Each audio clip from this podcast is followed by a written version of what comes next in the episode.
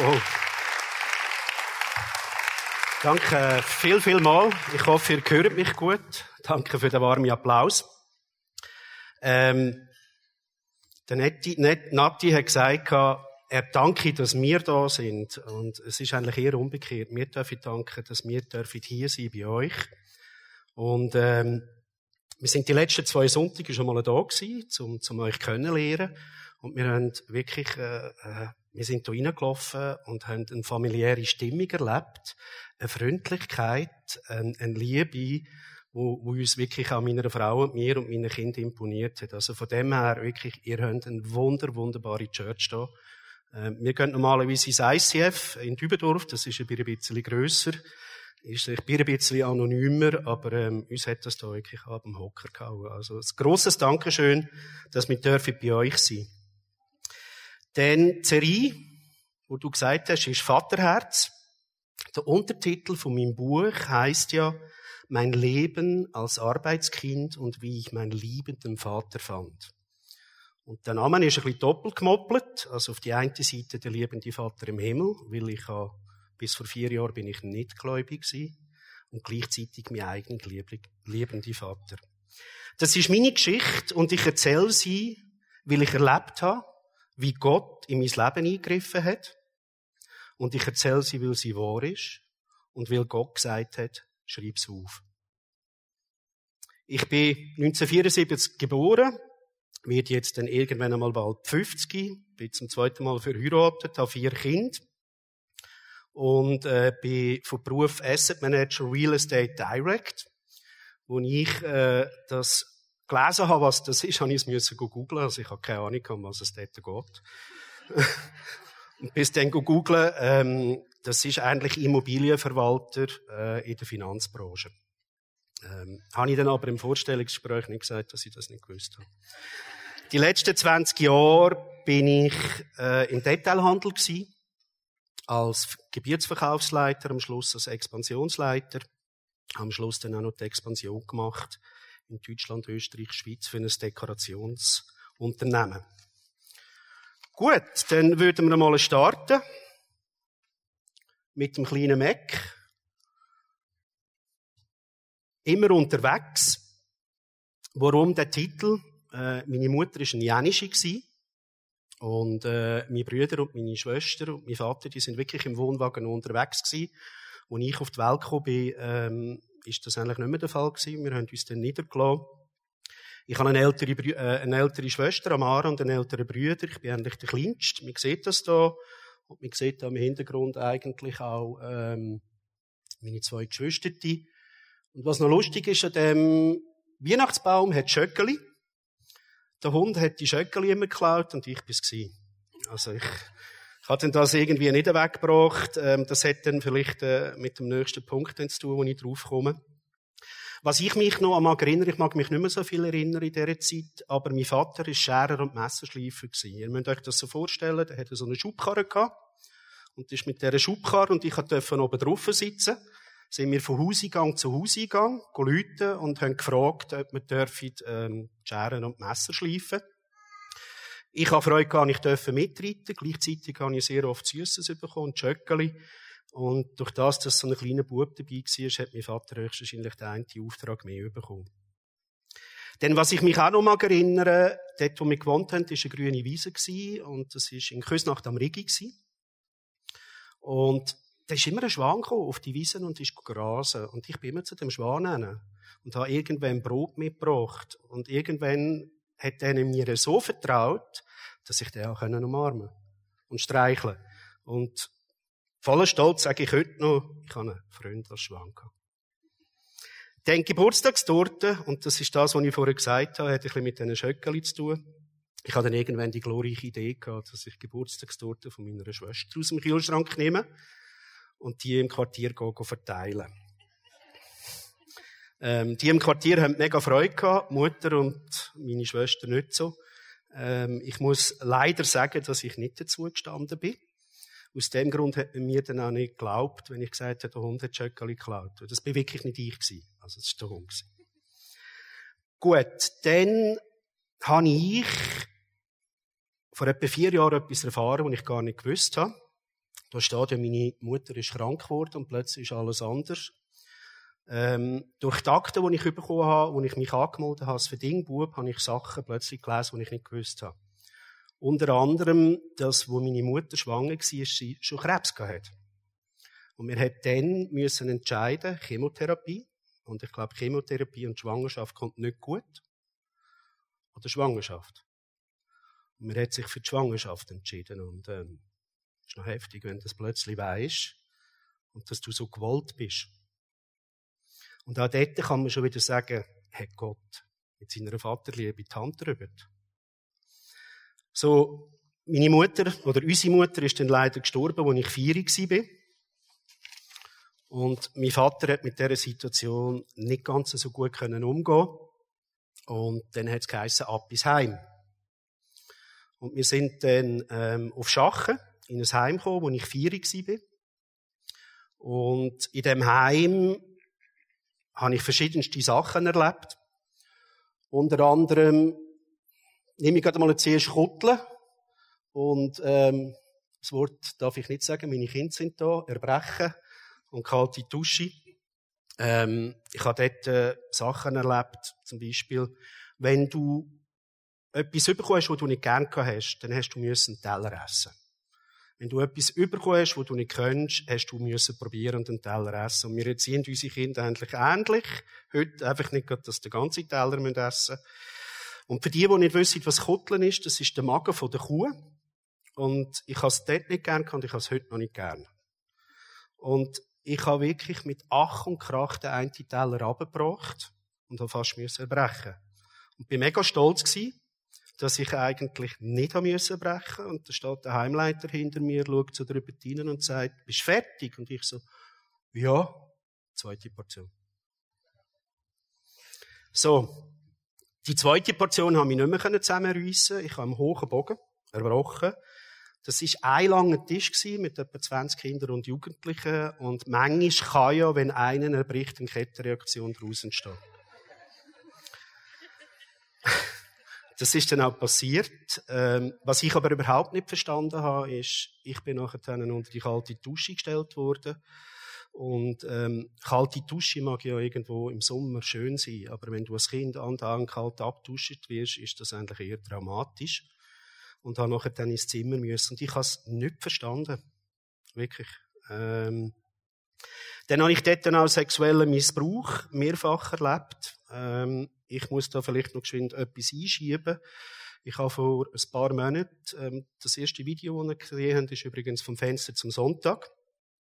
Ein Trailer und wir haben dort das ganze Familie mit dem Judy Rochewan ein Interview gehabt. Ich hatte dann ein paar Wochen später auch ein Radiointerview gehabt und der hat das noch einmal aufgefasst. Und er hat so gesagt, kann das denn ein Schutz sein, dass du das als Vierjähriger nicht wahrgenommen hast? Als Vierjähriger habe ich das Gefühl, das sei normal. Das ist so. Ich kann euch nicht sagen, ob das ein Schutz war. Das Einzige, was ich weiß, ich habe es erst mit 15 realisiert. Mit 15 habe ich besser umgehen damit wie als Vierjähriger. Also in dem Moment ist es höchstwahrscheinlich ein Schutz gewesen. Denn wie lernt man schwimmen? Es gibt die eine Variante, so wie unsere Kinder, die gehen in einen Schwimmkurs, hat mit dem zu tun übrigens. Oder so wie ich es dürfen lernen, ich bin einfach ins tiefe Wasser geschmissen worden und bin fast versoffen. Und das hat mich eigentlich wirklich auch, äh, ich habe lang, lang nicht traut schwimmen. Heute habe ich überhaupt keine Probleme mit Wasser. Aber es hat nach sich gezogen, dass all meine Kinder in einen Schwimmkurs dürfen oder müssen. Ähm, sie haben es, glaube ich, gern gemacht. Dann 1981 ist das Heim geschlossen worden. Wir Geschwister, die sind getrennt worden. Meine äh, Schwester ist in einer Pflegefamilie gewesen. Mein Brüder, das Heimleiterpaar, hat im Luzerner Hinterland ein kleines Schale gekauft und hat ein paar Kinder und Jugendliche mitgenommen. Mein Brüder ist dort dabei gewesen. Und ich bin nachher auf den Bauernhof gekommen. Ähm, habe dann eigentlich meine Schwester komplett aus den Augen verloren. Und sie ist dann ein paar Monate später als 14-Jährige auf dem Blattspitz gelandet. Gut. Für die Kinder auf dem Bauernhof, ihr habt das vorher gesehen, in dem einen Video bin ich so gestanden und habe brüllt. Das ist wirklich passiert. Also es hat mich dann auch zusammengekracht. Ähm, mit Erinnerungen sind hochgekommen. Und für mich ist es einfach, ich habe die Welt nicht mehr verstanden. Wir haben uns getrennt und plötzlich kommst du zu einer fremden Familie. Du kennst die nicht. Ich kann auch nicht verstehen, warum das mein Vater uns im Stich gelassen hat, weil Tod von seiner Frau ist ein Weile lang her. Ähm, ich habe es einfach nicht verstanden und, und habe wirklich ganz, ganz lange Mühe gehabt und viel brüllt, habe mich allein gefühlt. Ja, und dann ist es losgegangen. Als Siebenjährige habe ich dürfen, bevor ich in die Schule bin, den Stall sauber machen. Das heisst, es hat 35 Kühe gehabt. Du hast bei 35 Kühen müssen den Mist abnehmen, du hast den Gitterrost müssen, ähm, abspritzen. Da habe ich noch eine kleine Geschichte. Ich habe es dann immer ein bisschen lustig gefunden, wenn ich beim Muni mit dem Schluch ausspritzen konnte. Er hat es nicht ganz so lustig gefunden. wenn ich dann aber auf der Weg war und der Muni mich gesehen hat, habe ich müssen säckeln. Also, ganz schnell. Ähm, würde ich niemandem empfehlen, das zu machen heute.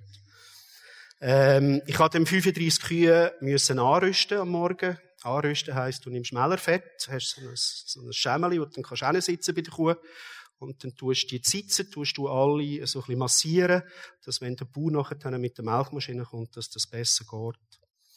Meine, es ist klar, wenn du auf einem Bauernhof bist, hast du immer harte Arbeit. Was für mich einfach ganz schwierig war, ist, ihre eigenen Kinder haben es nicht so hart wie ich. Die haben nicht als Siebenjährige vor der Schule anderthalb Stunden müssen in den Stall. Oder wenn ich spät heimgekommen bin von der Schule, hat es Prügel gegeben. Und kein Essen. Und Zimmerarrest, bis sie wieder in die Schule haben müssen. Ihnen hat man das Essen aufgewärmt. Und, ähm, ich bin dort wirklich mit allen Art und Weise geschlagen worden. Äh, Peitsche, Knüppel, Hand, was auch immer. Manchmal gerechtfertigt, aber meistens ungerechtfertigt. Also ihr habt das vorher in einem Video gesehen, wo der eine Bauer dort ihm einfach so eine knallt hat. Das ist Realität gewesen, ja. Gott sei Dank habe ich es überlebt ganz viele Verdingkinder, vor allem auch Mädchen, haben das nicht überlebt. In dieser Zeit habe ich übrigens den Glauben an Gott verloren. Ich bin gezwungen worden, Strand zu sein.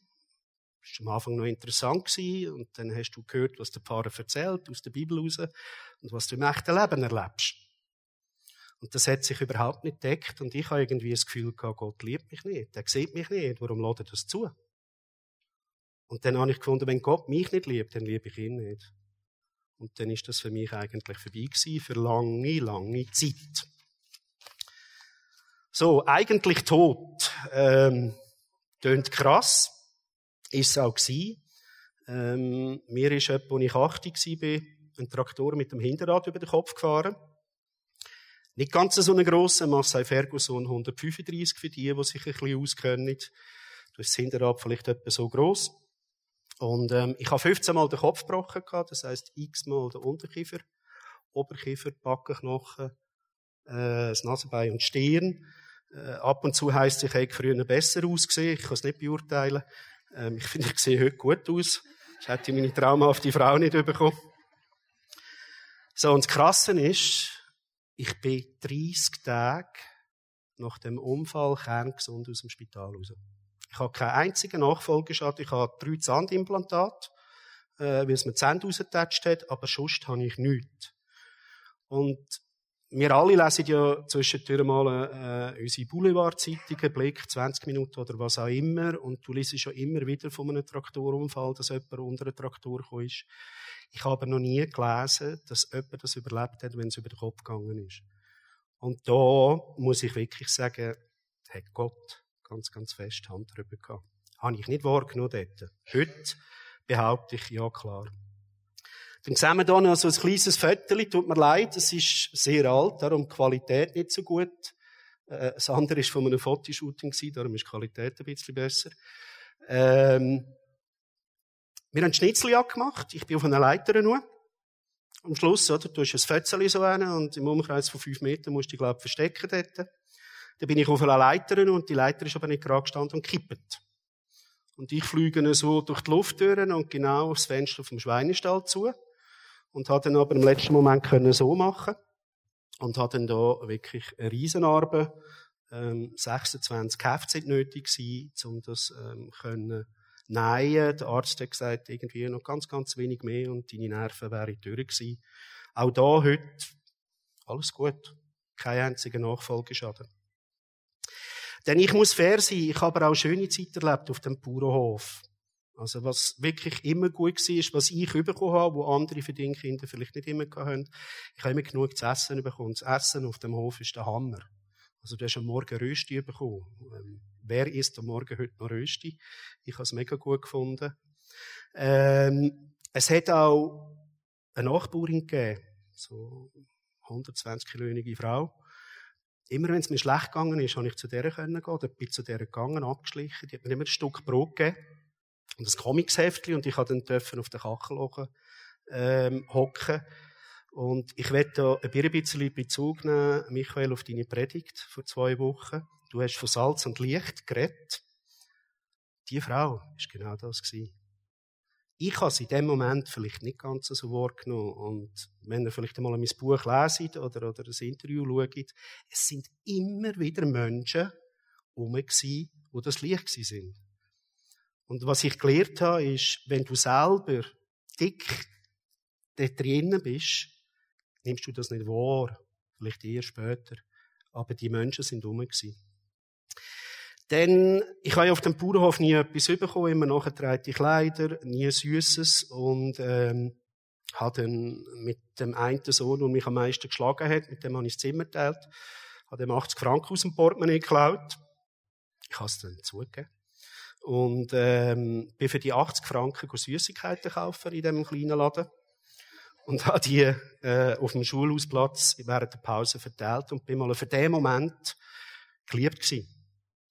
Nachher kommt aber der Sohn von der, wo der Laden hat, zu mir und sagt, du, ähm, meine Mutter hat deiner Mutter, also Pflegemutter angerufen und hat das erzählt. Und dann habe ich gewusst, uiuiui, ui, ui. das ist, ich komme ja sonst schon immer Schläge über, jetzt habe ich wirklich etwas gemacht. Ähm, dann komme ich erst recht Schläge über. Und dann habe ich mein Velo gepackt und bin vom Luzerner Hinterland 40 Kilometer auf Grüß nach dem Rigi gefahren. Zu meinem Vater. Habe ihm dort erzählt, also ich habe es x-mal übrigens erzählt, ähm, in ganz vielen Leuten, aber du bist auch noch dazu mal nicht wahrgenommen worden, auch wenn du Striemen hast. Man hat es einfach nicht hören ähm, Und dann ist man am gleichen Abend, ist man wieder zurück, ein Sozialarbeiter von der Gemeinde, mein Vater, sie haben die konfrontierte Familie, es ist alles abgestritten worden und ich habe wirklich Prügel von meinem Leben bekommen. Mein Vater ist dann per Zufall ähm, ein bisschen später dort gewesen. Die Mutter hat sich mit der Brotmaschine den halben Finger abgeschnitten. Und äh, er ist durch die Küche hinten und sie hat den Arm und sagt, ich kann dich auch mit dem kaputten Finger schlagen. Und das hat er gesehen und von dort weg hat er mir es geglaubt, dann habe ich wieder heim dürfen. Und daheim war es eigentlich fast wie eine normale Familie gewesen. Mein Bruder ist auch wieder zurückgekommen. Mein Vater hat noch einmal geheiratet. Es hat sich angefühlt, wirklich wie eine, wie eine wunderbare Familie, wirklich schön. Ähm, dann hat es einen Krach gegeben zwischen, zwischen der Frau von meinem Vater und dem Bruder. Mein Bruder musste rausgehen. Und, ähm, wir hat dann, also die Stiefmutter ist dann eine schwanger geworden. Und in der Schwangerschaft hat man auch bei ihr äh, festgestellt, dass sie Krebs hat. Und das kleine Brüderli, der Benjamin, ist leider nur sieben Stunden alt geworden. Ich habe mich mega darauf gefreut. Wir hätten ihn dann sogar noch getauft und dann ähm, ist relativ schnell Bach abgegangen mit ihr. Und mein Vater hat dann beide Frauen übrigens immer daheim gehabt, nicht im Spital. Und ich bin dort etwas um die zwölf Jahre und das ist noch recht heftig, wenn du zuschaust, wie ein Mensch stirbt. Und ähm, dann hat er gefunden, ich soll doch wieder in ein Heim, es sei nur vorübergehend. Leider ist das vorübergehend dann für immer gewesen. Und ich muss jetzt aber wirklich sagen, das Schöne war, das letzte Heim war ein gutes Heim. Ich weiß nicht, wenn es wieder ein schlechtes war, würde ich höchstwahrscheinlich heute nicht da stehen. Ähm, was noch spannend war, ist der erste Schultag, Werke gehabt. Ich bin beim Werkbank gesessen sitze so, bin irgendetwas am machen, irgendwann reißt mir einer von hinten ab. Ich bin so hinten auf den Rücken gefallen, ich schaue so, er so ab. Bist neu? Und ich so, ja, dumm. Hast einen Pust bekommen. Trotzdem ein gutes Heim ähm, es hätte auch schlimmer kommen Ein Ritual war, bis auf die Unterhosen abziehen und die Brennnessel schmeißen. Also, für mich war der Fußschlag okay gewesen. Ähm, wir haben ganz viel Sport gemacht. Also, wir haben dort Tischtennis gespielt, äh, ich bin jeden Tag joggen, ähm, es hat Velorennen gegeben, es hat Fußballturnier gehabt, da ihr, da haben wir ein Fußballturnier gewonnen. Äh, wir haben zum Teil Heim gegen Heim gespielt, also nicht nur intern, also wirklich, wir haben wunderbare Sommerferien gehabt, Ausflüge, spannende Ausflüge. Und dort habe ich am Schluss einen tollen Erzieher gehabt, den Claudio, äh, und seine Frau, Kathi. Was auch noch schön war, ich bin der Einzige von dem Heim, der auswärts in die Schule, weil es ja eine interne Schule gehabt. Weil ich nicht in das Heim müssen, also ich behaupte, ich sei nicht stark verhaltensauffällig gewesen, andere Leute sagen etwas anderes. Ähm, aber ich habe schulisch kein Problem gehabt und habe dort raus dürfen und das ist für mich eigentlich schön gewesen, weil du bist schon nur immer in dem Heim inne. Ist dann aber so gewesen, wenn ich in die Schule kam, am Anfang bist du einfach abgestempelt worden als böser Heimbub. Also das, auch wenn du nicht böse gewesen bist, du bist es einfach gewesen. Da sieht man ein paar Fotos. Ähm, links, I am the original. Ähm, rechts, so sehe ich aus, wenn ich böse bin. Ähm, und ganz rechts, das ist der Thomas Bussin, das ist der siebenfache Schweizer Meister im Tischtennis. Ich habe ja dort ein Tischtennisturnier gewonnen und als Preis hast du gegen ihn spielen. Ich habe 21 0 auf den Sack bekommen. Das ist auch noch krass, du gewinnst ein Turnier und nachher kommst du 21 0 auf den Sack über. Also, äh, ist sehr, sehr schwierig gewesen. Denn, ähm, in dem Heim darfst du aber nur bleiben, solange dass du in der Schule bist. Und was ich noch erlebt habe, als ich 15 war, in der dritten Real, äh, hat es geheißen, ich muss an eine Sitzung auf Luzern. Dort war mein Erzieher, der eine, mein Bruder war dort, ich bin dort, und da kommt mein Vater rein und sagt, ich will nicht mehr, dass der Markus heimkommt. Wenn das nicht geht, höre ich auf arbeiten, dann bin ich Sozialempfänger, dann kann ich nicht mehr sorgen für ihn. Und das ist ein rechter Hammerschlag für mich. So, als ich aus der Schule rausgekommen bin, konnte ich nicht zum Vater heim können. Wenn gehe ich. Ähm, das Heim hatte eine Aussenwohngruppe für, für junge Erwachsene. Ich bin dann in die Aussenwohngruppe gegangen. Das wäre dann übrigens die nächste Slide. Genau, wunderbar. Ähm, und dort hat es immer wieder ein bisschen Probleme gegeben mit der Erzieher. Ähm, der eine, mein Erzieher, der mir zuteilt wurde, ist, hat Samuel Stähling geheissen. Ich habe es nicht so können mit ihm. Er hat mich auch nicht mögen, weil ich ihm immer Stalin gesagt habe. Das hat er nicht ganz so toll gefunden. Und ähm, ich habe ja vorher gesagt, am Heim war der Claudio. Und mit dem habe ich weiterhin einen guten Kontakt gehabt. Mit der Kathi. Und irgendwann haben die zwei gesagt, weißt du was, komm zu uns. Und dann haben die mich aufgenommen. Was noch spannend war, ist, ich habe ein Zwischenlehrjahr machen. Heute sagt man dem zehnten Schuljahr. Früher war das die vierte Real. Ich werde eigentlich im kaufmännischen Bereich. Ähm, der ist aber besetzt. Es war genau noch eine Stelle im sozialmedizinischen Bereich. Und das heisst dann, ich bin dort rein und bin der einzige junge Mann mit 19 jungen Frauen. Es war spannend. Ich habe viel gelernt über Frauen. Ähm, ich habe Zwei kleine Anekdoten. Ähm, nach dem Sport haben sie zuerst duschen. So, ich warte eine halbe Stunde, bis die duschen haben. Da habe ich gefunden, das kann es nicht sein. Also, da bin ich zu diesen Frauen hin und gesagt, jetzt könnt ihr wählen, entweder wir gehen gemeinsam, oder ich gehe zuerst. Ich habe dann zuerst dürfen. Und, ähm, der Lehrer, das ist ein Nazi-B-Profi-Fußballer, wir haben immer geshootet. Und irgendwann hat Delian, die eine, gefunden, das kann ja nicht sein, zwei Männer, shooten, 19 Frauen müssen auch mitshooten, das geht nicht. Und dann haben wir einen Jazz-Tanz eingeübt, von Madonna, Like a Virgin. Und meine Frau kann es bestätigen, wirklich gut tanzen kann ich nicht. Und das ist aber benotet worden und mit Videokamera aufgenommen worden. Zuerst alle 19 plus ich und nachher jede Einzel. Und irgendwann sitzen 19 Frauen allein auf dem Bänkchen und ich alleine vorne. Ähm, die VHS-Videokassette, die gibt's noch, die ist bei uns im Keller, aber Gott sei Dank gibt's keinen VHS-Videorekorder mehr.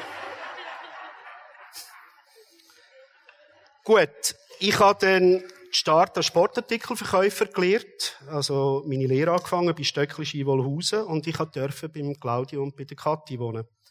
Ähm, das Vettel ist noch nicht so alt, ist etwa dreijährig. Ähm, der Claudio in der Mitte, ja gut, das sieht man, dass er in der Mitte ist, das ist nicht gut, ähm, ist Älpler. Unterdessen, äh, sie haben sich zwar getrennt, haben aber immer noch Kontakt und wir sind da auf einer Alp oben gewesen, besuchen. Kathi ist äh, ein Gotti von unseren Kind und ähm, ich glaube, ohne die zwei wäre ich heute nicht da, wo ich bin. Definitiv. Jetzt sind wir wieder beim Licht und beim Salz. Denn ähm, ich habe dort das erste Mal eine aufrechte Wertschätzung erlebt. Beim Nachtessen hat mich jemand gefragt, wie war dein Tag? Das habe ich nicht gekannt. In dem Sinn. Ich habe eine Anteilnahme erlebt. Ich habe eine Wertschätzung erlebt, die ich so nicht könnte. Ich habe das dann irgendwie trotzdem nicht können annehmen. Und, ähm, zu dieser Zeit ist Techno aufgekommen. Ich bin dann als 20-Jähriger an Techno-Party, bin dann dort in die Drogen reingegangen. Und da wird auch noch geschwind etwas äh, dazu erzählen. Andreas Lange mit seiner Frau ist da. Das ist der Pastor in Weinfelden von einer Freikirche. Und ich habe das erste YouTube-Interview bei ihm gehabt, ähm, mit einem jungen Moderator. Wie hat er geheißen? Genau. Und immer wenn ich ein Interview habe und sie mir Fragen zuschicken, lehne ich das ab. Ich will die Fragen nicht wissen, weil ich funktioniere viel besser, wenn ich die Fragen nicht weiß. So, und der sagt er plötzlich aus heiterem Himmel aus, ja, kann man denn die Liebe von der Drogen, die Liebe von der Drogen mit der Liebe von Jesus vergleichen? Puh. Dann verschrickst du mal einen Moment. Nein, kann man nicht. Definitiv nicht. Und, ähm, da werde ich etwas nehmen, was du letzten Sonntag erzählt hast. Je länger die Liebe zu Gott dauert, umso mehr wächst das Urvertrauen die Glückseligkeit, die du beim Drogenkonsum hast, die ist zeitlich begrenzt. Die fährt an, geht ab wie die Rakete, nachher gehst du runter. Bei Gott geht das auch ab wie die Rakete, auch bei mir. Aber es geht nicht runter. Und das Urvertrauen ist gewachsen bei mir. Und nichts kann die Liebe von unserem Gottvater, und du hast ein schönes Wort gesagt, aber zu uns trennen. Ich kann sie trennen, aber er zu mir trennt sie nicht. Und das ist wirklich ähm, etwas Wunderbares gewesen, was ich dann dürfen erleben, als ich vor vier, fünf Jahren zu Gott gekommen bin. Dann mit 21 habe ich die Diagnose noch bekommen, äh, Hüftarthrose habe dann müssen meine Hüfte operieren. Ich bin sehr sportlich gewesen und von dort weg kann ich eigentlich nicht mehr so viel Sport dürfen machen. Und bin dann so in eine Phase hineingekommen, und ich gefunden habe, ich täge meine, meine Hörner abstoßen. Ich bin der jüngste Taxichauffeur gewesen, den es in Luzern. Ich bin Barkeeper gewesen, ich bin selbstständig gewesen. Ich habe dann aber auch in dieser Zeit freiwillig einen Psychologen aufgesucht und habe probiert, meine Vergangenheit und meine Drogenzeit aufzuarbeiten. Hat übrigens wirklich funktioniert. Und auch dort war wieder so ein Mensch rum. Der Luciano. Wir hatten das letzte Mal mal getroffen. Und ähm, der kommt zu mir, als ich 25 war, und sagt, hey Mac, wenn du jetzt nicht aufhörst Taxi fahren, fahrst Taxi bis in dein Lebensende. Weil irgendwann kommst du nicht mehr in eine normale Berufswelt rein. Und dann sagt er, du kannst auch viel mehr. Was machst du eigentlich da? Und das ist kein ungebildeter Mensch gewesen. Also der ist sehr belesen, ist auch lange äh, der Präsident vom Jazzclub Zürich. Und dann habe ich mir das überlegt und habe mich blind beworben und bin dann nachher ähm, drei Wochen Verkäufer in einem Schuhunternehmen und nach drei Wochen bin ich befördert worden zum Filialleiter. Und muss ich noch zurück, da habe ich noch eine wichtige Notiz gemacht. Ähm, es hat dann dort äh, wieder so ein bisschen angefangen, die Drogen sind weg gewesen. Aber irgendwie habe ich trotzdem etwas müssen auffüllen und das habe ich gemacht mit Arbeit. Und ich habe dann dort wirklich 60 bis 80 Stunden geschafft. Übrigens bis vor etwa fünf Jahren habe ich immer so viel geschafft. Ich bin dann mit 27 befördert worden als Chef von 50 Filialen mit 450 Mitarbeitern. Und ähm, ja, ich habe dort nicht einfach, der Erfolg ist mir wirklich da gestiegen. Also, ich habe ganz viele Menschen befördert in meiner Karriere. Und meistens ist es so, wenn du junge Menschen beförderst, liebe Männer, sind wir nicht böse. Männer haben damals so einen Meter, zwei am Boden ab. Frauen viel, viel weniger. Ähm, bei mir sind es fünf Meter gewesen. Also ich bin dann wirklich arrogant geworden. Ich habe nur Karriere gesehen. Ich bin über Leichen gegangen. Ähm, das ist sicher auch ein Teil, warum das die erste Ehe kaputt gegangen ist. Ich habe dort meine Anerkennung gesucht. Ich bin, was ich habe und ich bin nicht, was ich bin. Ähm, also auch wieder irgendwie ein Ersatz. Irgendetwas hat einfach immer gefällt in mir. Innen. Ich bin dann aber trotzdem irgendwann einmal ein vernünftiger Chef geworden, ähm, spätestens dann mit meiner Frau zusammen. Wie vorher erwähnt, ich bin 20 Jahre lang im Detailhandel unterwegs gewesen. So, und dann ganz zum Schluss äh, von meiner ersten Ehe hat mein Bruder noch einen schweren Unfall gehabt. Ich hatte keinen Kontakt mehr mit meinem Bruder. Der ist die Stege abgefallen und hat sich der vordere Frontallappen vom Hirn komplett eingedrückt. Also das war eine richtige Bühle nach hinten, fünf Zentimeter. Und ich komme plötzlich das Telefon über. Sind Sie der Markus Walter? Ja. Ist Ihr äh, Bruder der Andreas Walter? Ja. Kommen Sie doch bitte so schnell wie möglich ins Kantonsspital auf Luzern. So, ich habe das Leben nicht gehabt von meinem Bruder. Ähm, ich musste dann langsam müssen recherchieren. Also es hat geheißen, er würde behindert bleiben. Er hat auch halluziniert und das war äh, ganz schlimm. Gewesen. Er hat den Job gekündigt, hat sich selbstständig gemacht, hat die Krankenkasse, die Unfallversicherung ist auf dem Pult gelegen, aber noch nicht unterzeichnet. Und ich auch, Jesus. Gott sei Dank ist er aber noch 30 Tage, das ist genau am letzten Tag vom alten Arbeitgeber, da habe ich mit dem müssen überstreiten vor Gericht. Er hat einen Lastwagen gekauft, ich habe den Lastwagen zurückverkauft, habe ihm alles können regeln und ganz am Schluss, ähm, die Wohnung hat er auch noch gekündigt, wir mussten noch müssen zügeln. Und ganz am Schluss fragte er mich dann, es ist ihm langsam übrigens wieder besser gegangen. Und warum? Und das ist einfach auch ein Riesenwunder. Äh, Gott hat uns ja erschaffen. Da ist ein ganz grosser Teil vom Hirn ist weg gewesen. Und der Rest vom Hirn hat das alles übernommen. Also, ist ja nicht mehr nachgewachsen. Und das ist wirklich ein Riesenwunder. Er hat mich dann gefragt, wer die Wohnung geputzt hat. Und dann hat er gesagt, seine Ex-Frau. Und dann bin ich aufs Gröbste beschimpft worden. Dann habe ich gefunden, okay, also lassen wir es wieder. Darum steht da, wir haben zueinander gefunden und wieder brutal auseinandergerissen. Wir haben dann aber in der Zwischenzeit wieder den Kontakt können aufbauen So, jetzt würde ich gerne meine wunderbare Frau auf die Bühne bitten.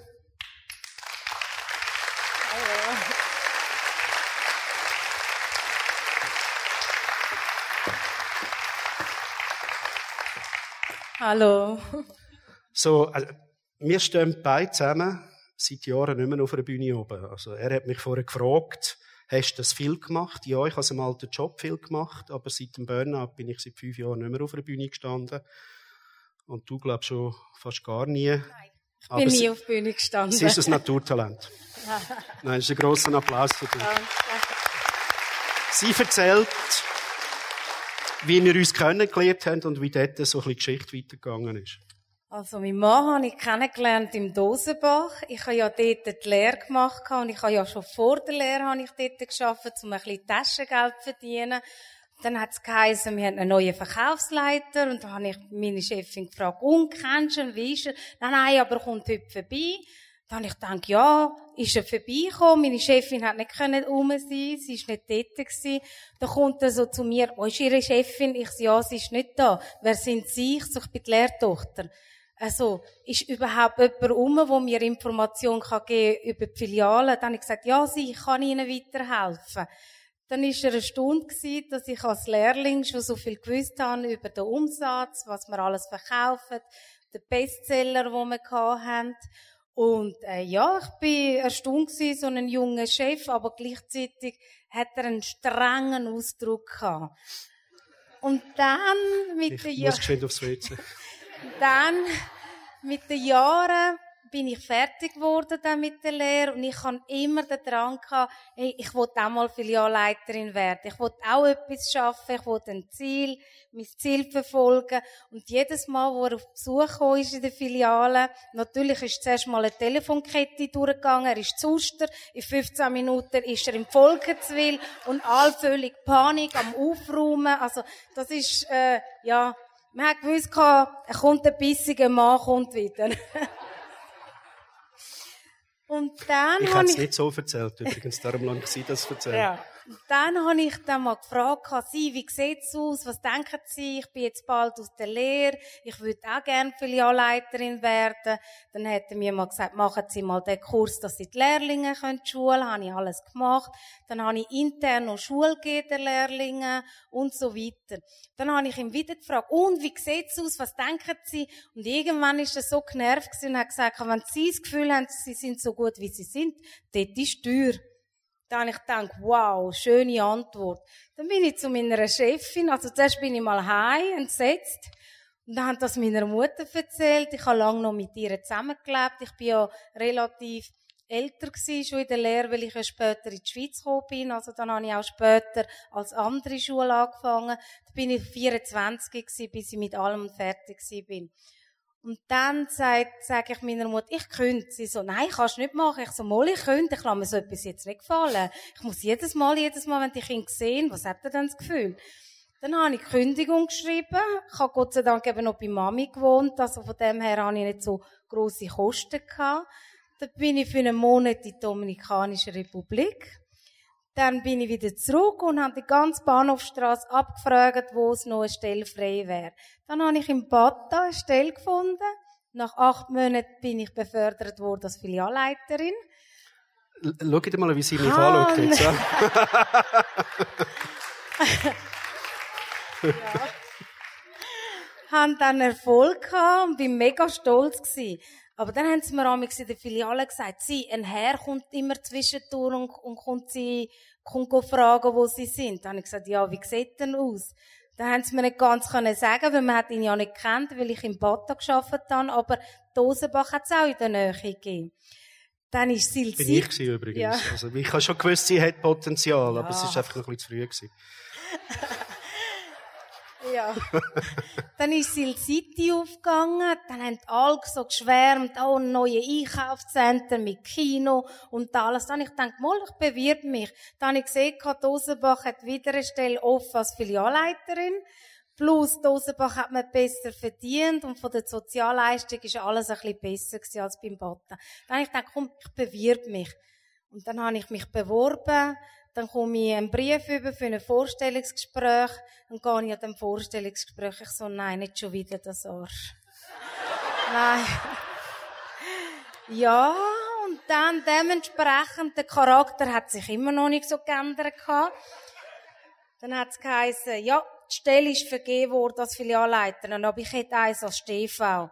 Dann habe ich gesagt, ja, aber ich habe mich doch jetzt beworben als Filialleiterin. Ich bin jetzt von Filialleitung, gehe ich jetzt nicht runter. Dann hat er gesagt, ja, ich muss noch überlegen, was wir können, aber ich kann ihnen nur das offerieren. Entweder wissen sie, was sie wollen, oder sonst gehen sie, weil ich habe keine Zeit, zu meine Zeit verlieren.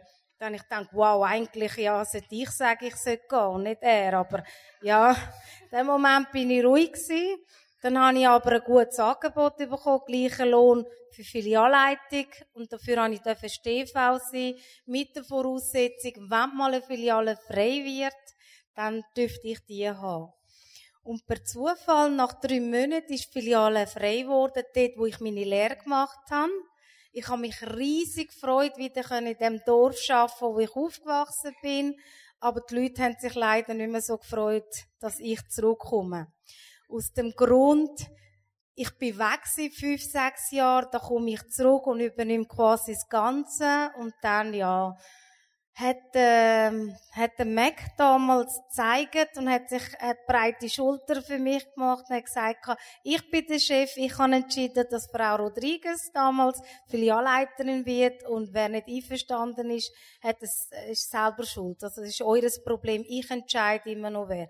Und ab dem Moment habe ich gedacht, oh nein, da haben wir da noch etwas Kleines, das noch nicht ist.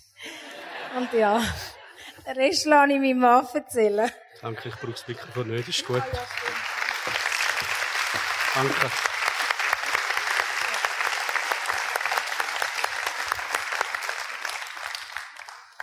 Ist schon krass. Und heute haben wir dreieinhalb Kinder und stehen miteinander auf der Bühne. So, dreieinhalb. Ähm, das kommt nachher. Wir haben übrigens dann, ich bin ja der Chef von ihrem Chef gewesen.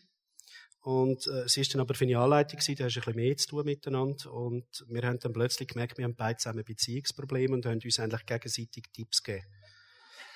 ähm, haben aber nichts miteinander, wirklich gegenseitig Tipps gegeben. Und irgendwann ist dann aus dem heraus eigentlich das so gewachsen, wie es jetzt ist. Gut, Boden unter den Füßen verloren. ich finde das völlig schrecklich aber ähm, was soll's. Ähm, wir sind dann zusammengekommen, haben dann drei Kinder bekommen, die sitzen alle da, Amanda, die Angelina, der Alexander und die andere Hälfte ist noch im Bauch. Und ähm,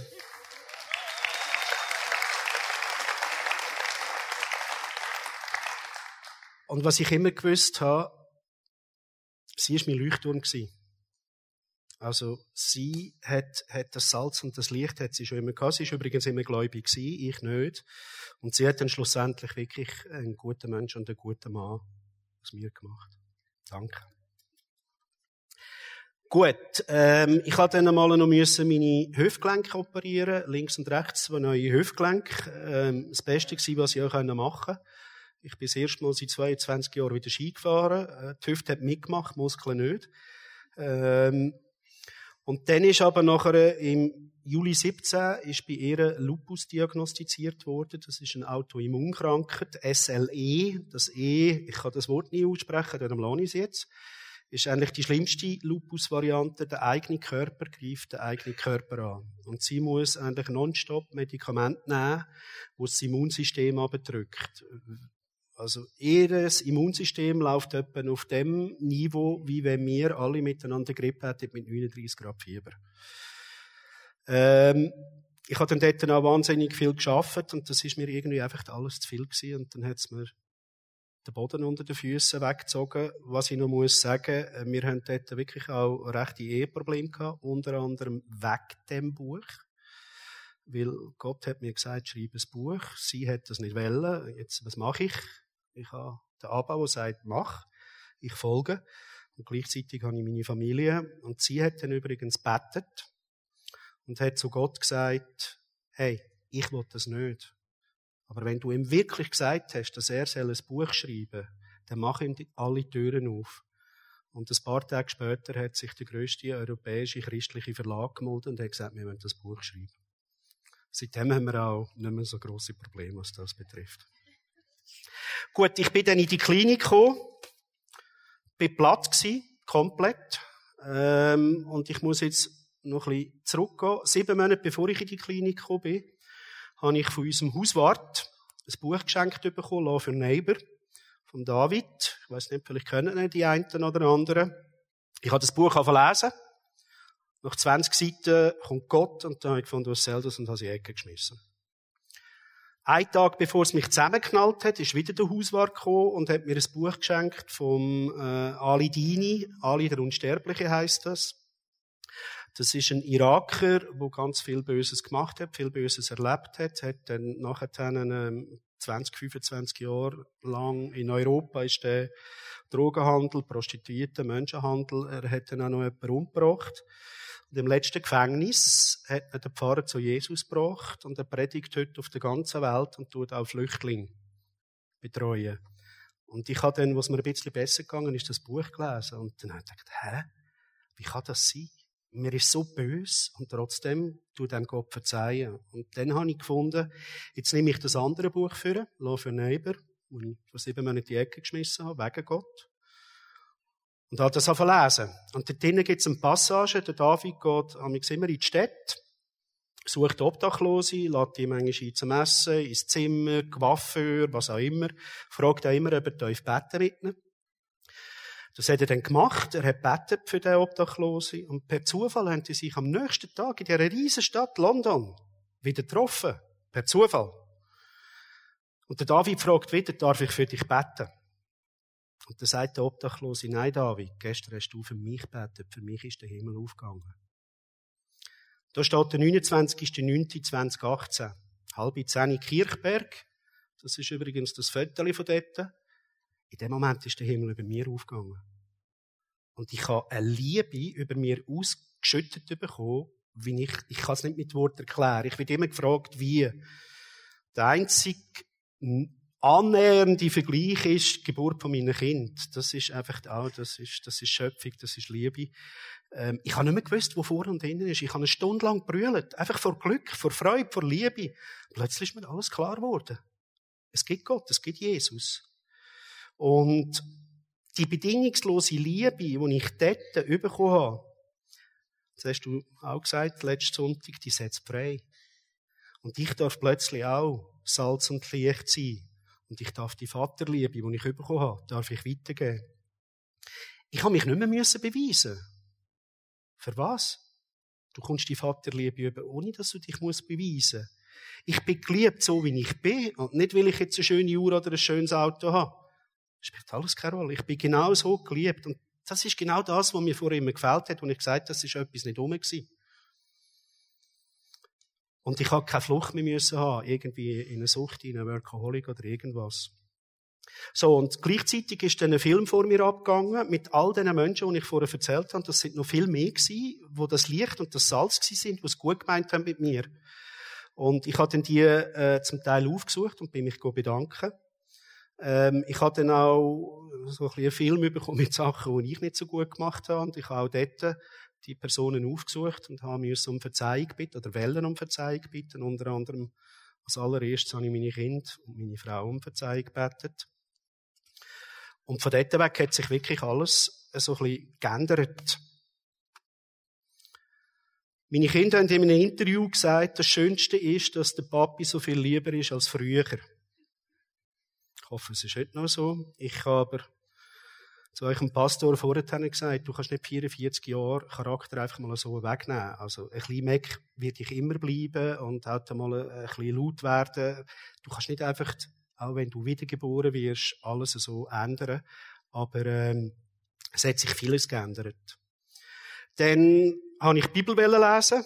Ich habe gefragt, soll ich mit dem Alten Testament anfangen oder mit dem Neuen? Es hat mir alle zusammen gesagt, fang mit dem Neuen an. Und ich habe gesagt, wenn schon, dann schon mit dem Alten. Sehr viel zum Thema Charakter. Ähm, und es hat mich fast rausgespickt.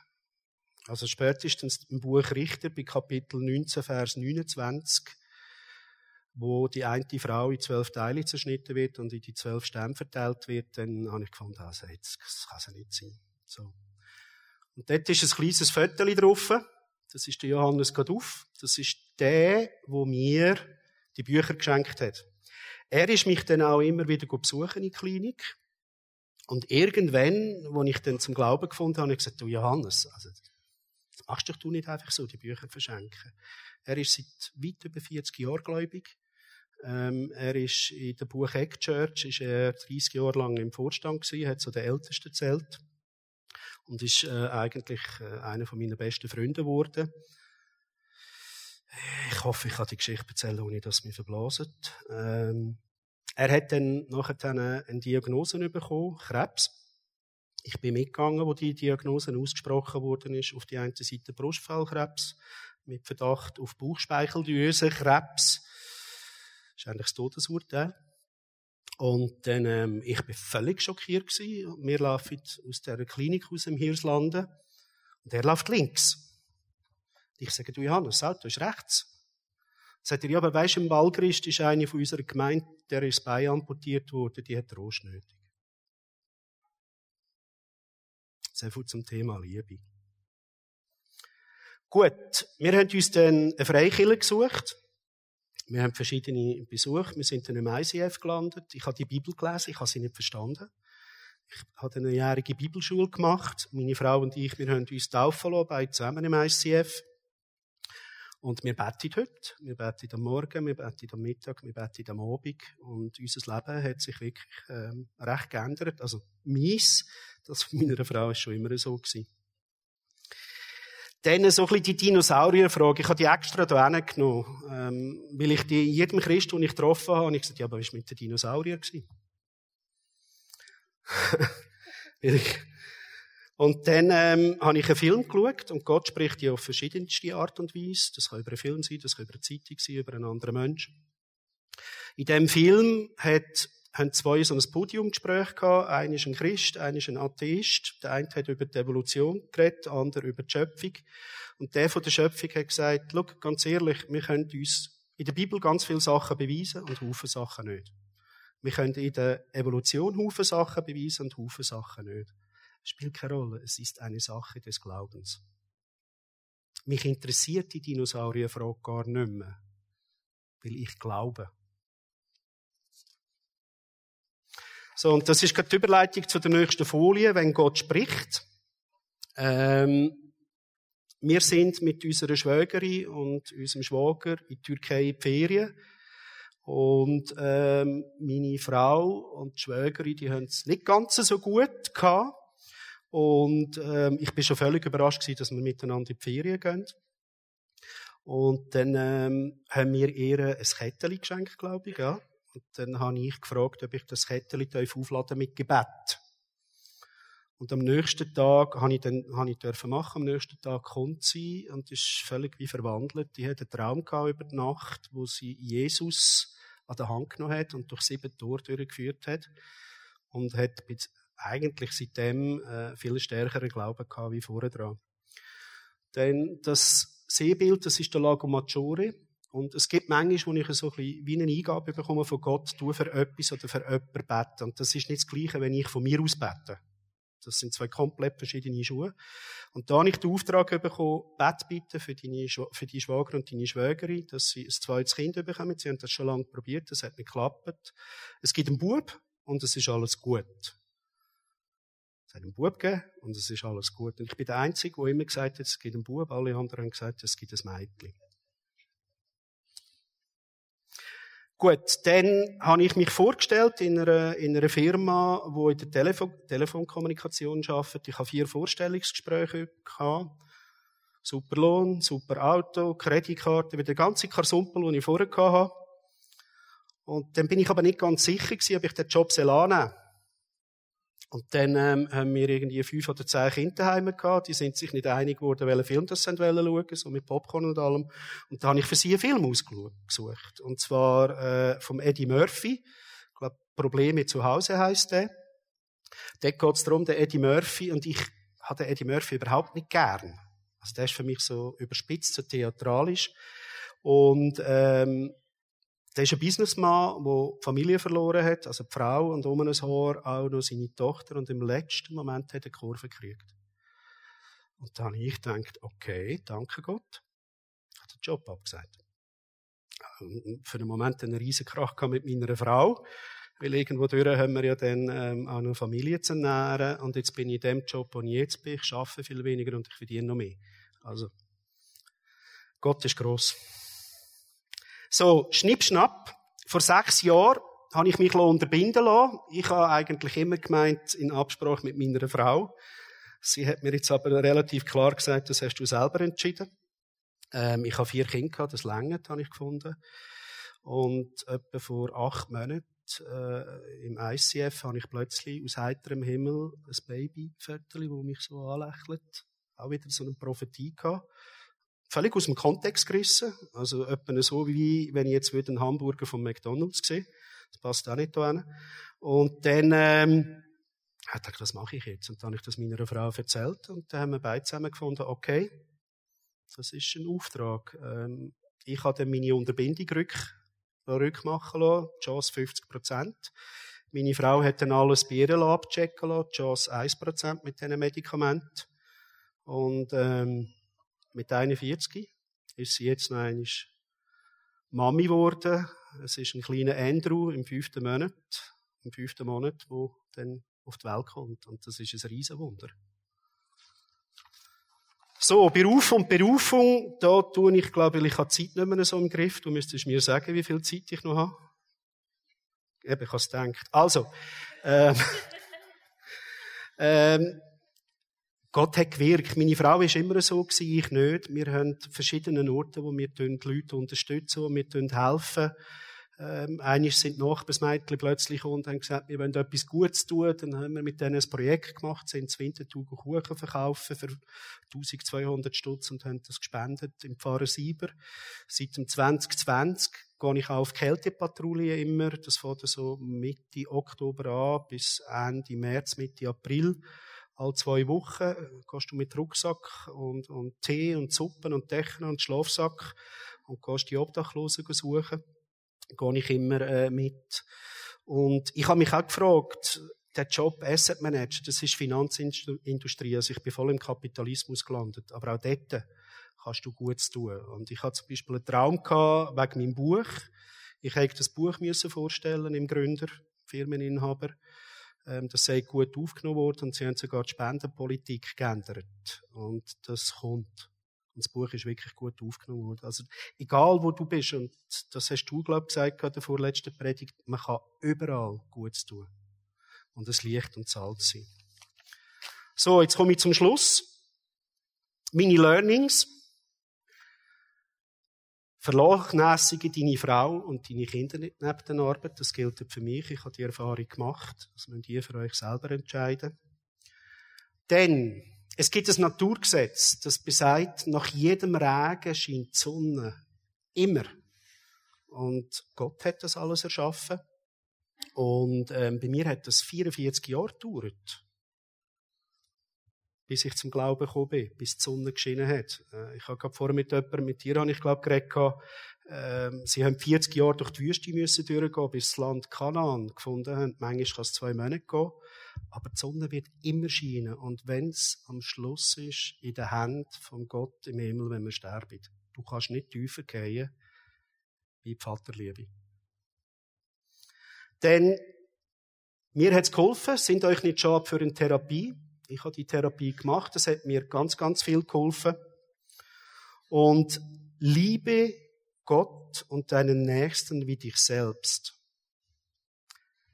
Ich konnte unserem Vater vergeben für all das, was ich erlebt habe. Weil ich bin ja heute, was ich bin, will ich erlebt habe, was ich erlebt habe. Und das ist gut.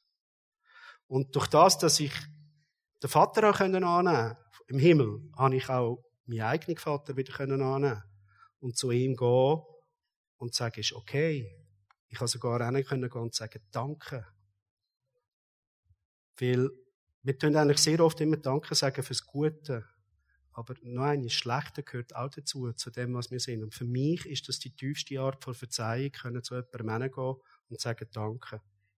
Jetzt muss ich aber sagen, bei der Bauernfamilie bin ich vorbeigefahren.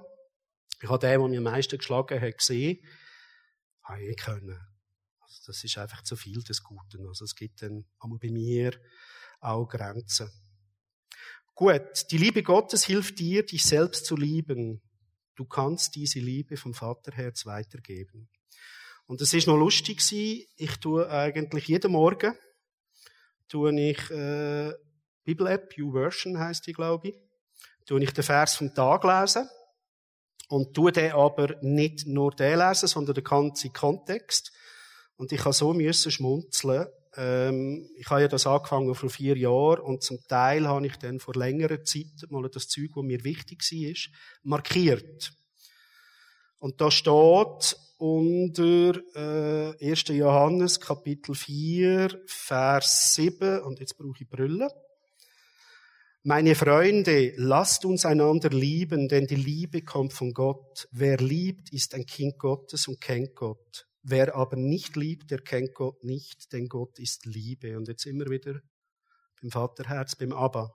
Und das Zweite, wo ich markiert habe vor längerer Zeit. Meine Freunde, wenn uns Gott so sehr geliebt hat, dann müssen wir auch einander lieben. Niemand hat Gott jemals gesehen. Doch wenn wir einander lieben, bleibt Gott in uns und seine Liebe ist uns zum Ziel gekommen. In dem Sinn vielen Dank, dass ich da dürfen sein.